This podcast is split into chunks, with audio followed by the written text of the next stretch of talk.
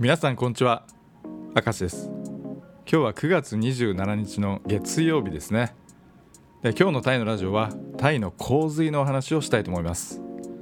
まあ、タイに住んでいる人以外はねご存知ないと思うんですけど、まあ、台風の影響もあって今タイの各地では深刻な洪水の被害が広がっているんです。バンコクから車で3時間の距離にある東北部のナコンラチャ島県ではね一部のダムが決壊してもうバンコク周辺にもいよいよ洪水が来るんじゃないかと、まあ、ここ数日ね大きなニュースになってるんです。タイは今雨季の終盤で、まあ、毎年ねこの9月っていうのはね雨が多いんですけど、まあ、今年はね、まあ、台風の影響もあって、まあ、先週先々週とタイの北部とか東北部を中心にもう強い雨が降って洪水や土砂災害の被害がねもう各地で発生してるんです。でタイ東北部のチャイヤプームとか北部のスコータイではねもう病院に浸水して運営ができなくなってる病院もね出てきてるというねもう本当にね深刻な状況になってきています。でタイ東北部最大の町ナコンラチャ島ではもう県内にあるダムのね貯水率がもう軒並み100%を超えていてもう先ほど言った通りねもう一部のダムでは決壊が起こっていてもう川の近くに住んでる人にはねもう避難するように政府は呼びかけています。まあ、タイのどんなところで今洪水が起きてるかっていうと、まあ、これね Google マップで日本語で「タイで洪水」っていうキーワードで検索するともう今洪水の被害が起こっている場所がマッピングされて出てくるんですよでこのマップを見るとタイの北部はスコータイピチットウタイタニ東北部はナコンラチャ島チャイヤプーム、まあ、Google マップ上ではこの5箇所が洪水になっていますとマッピングされています。でこのマッピングの、ね、地図へのリンクは概要欄に貼っておきますので、まあ、今タイのどの辺りで洪水が発生しているのか知りたい人はねチェックしてみてください、まあ、このマップを見るとね分かるんですけどもう徐々にバンコクに迫ってきているということなんですよ。でバンコクの北に位置するアユタヤとかパトゥンタニ県までね洪水が来るようなことになるともういよいよバンコクもね危険水域になってくるのかなというところなんですよ。でまあその肝心のアユタヤなんですけど、まあ、アユタヤもね今週は洪水に備えるようにね政府は警告しています。でクロスボンバーさんというメディアのねニュースを引用してご紹介したいと思います。アユタヤにお住まいの方9月29日から10月2日まで洪水にご注意くださいというタイトルのニュースです。チャオプラヤー川からの水の流出によりチャオプラヤーダムの下流アユタヤの爆廃地区とセナ地区に住む人々は9月29日から10月2日までの大洪水に備えるよう警告されています。国家水資源局によるとこの期間中に1メートル近く水位が上昇する可能性がありますと。いうことでアユタヤにお住まいの方とかお勤めの日本人もね多いと思いますので、まあ、もし外出される際はくれぐれもご注意ください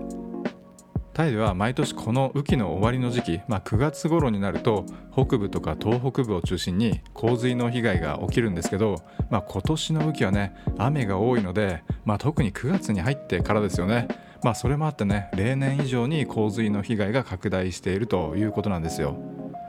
まあ、こうなってくると思い出すのは10年前2011年の未曾有の大洪水ですよね。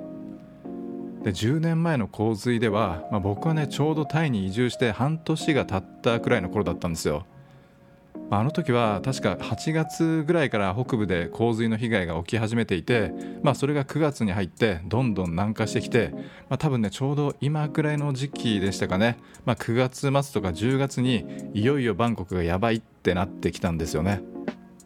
で10年前もまだ北部とか東北部で洪水が起きている時は、まあ、バンコクに住んでいる人たちはね、まあ、そんなに危機感を感じていなかったと思うんですけどもういざアユタヤまで来たらもういよいよやばいってなって、まあ、食料とか水の買いだめに走ってもうコンビニとかスーパーからはねもう水とかカップ麺とかパンがねもう全くなくなったんですよね。で政府はねその万が一に備えて4日間ね急遽休日にしたりして、まあ、僕はその時ねサメット島に避難したりしたんですけど、まあ、最終的にはねそのバンコク都心部、まあ、スクンビットとかシーロムとかサイアムとかね、まあ、そういった都心部を洪水からね守るために、まあ、バンコク北部のチャトチャックとかラチャダピセーク通りにねもう土のを積み上げてまあ、なんとかねその都心に水が行かないようにっていう形でね死守したんですよね。まあでもねそのそのせいで、まあ、その周辺の町にね洪水の被害が起きてしまったんですよね。で確かねドンムアン空港も洪水でねもう機体が水にね浸かってるっていう写真を見ましたけどもうあの辺りまではもう完全に水没したんですよね10年前ね。まあ、なのでアユタヤ辺りまで洪水が来るともうバンコクもいよいよかなっていうね危機感が増してくるんですよねもうアユタヤはねもうバンコクまで車で2時間ぐらいの距離なのでもう目と鼻の先なんですよね。で日系企業の工場も多いので本当に心配です。10年前の洪水では日系企業も大きな被害がありましたので、まあ、今年はねなんとか、まあ、10年前のようにね大きな洪水が起きないでほしいんですけど、まあ、まだまだねちょっと油断はできない状況ですし、まあ、自分たちでね、まあ、その洪水対策できることって言っても、まあ、その土のを積んだりとか、まあ、ボートを用意したりするくらいしかね、まあ、対策っていうのはできないですよね。まあ、10年前はね僕はそのフリーペーパーで営業をやってたんですけど、まあ、洪水の時はねゴムボートの広告が入ったりしたことを覚えています、まあ、先ほどお伝えした通り今週はね9月29日から10月2日まではアユタヤでは大洪水に備えるよう警告が出ていますし、まあ、東部のパタヤなんかもね大雨がするとすぐ冠水するんですよ